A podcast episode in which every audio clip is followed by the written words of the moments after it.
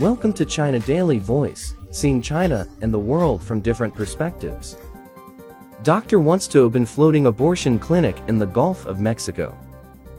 A doctor plans to open a floating health clinic in the Gulf of Mexico where women can get surgical abortions. Protecting reproductive rights of women endangered by state statutes will offer reproductive health and wellness services, including contraception as well as surgical abortion up to 14 weeks.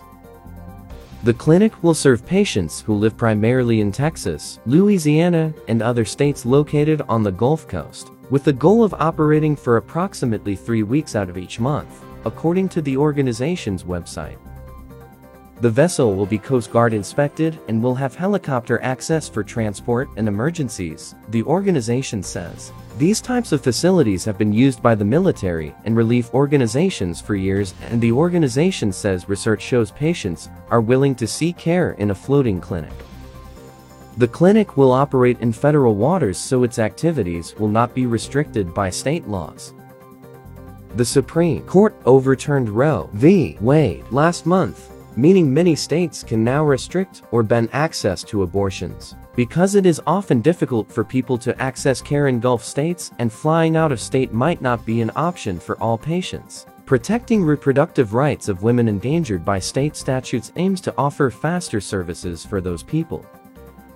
Once a patient is pre-screened, arrangements will be made to transport them to the floating clinic, the organization says, this is all about bodily autonomy and choice. And so people have a right to be pregnant and also not to have a pregnancy?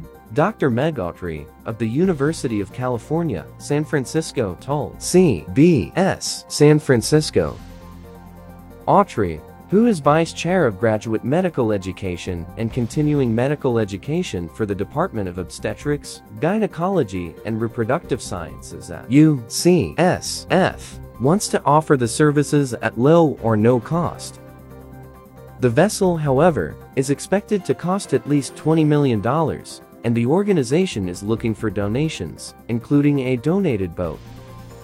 She hopes to open the floating clinic in about a year, but knows there will be challenges. There's operational, logistics, there's the whole idea of maritime law, and then there's obviously security, there's liability. I mean the challenges are countless, Autry said. 13 states, including Texas and Louisiana have so-called trigger laws that would restrict abortion with Roe overturned, while others would kick in after 30 days. Some states, like Alabama, have laws enacted before the landmark 1973 decision that were never removed.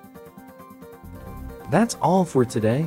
For more news and analysis, buy the paper. Until next time.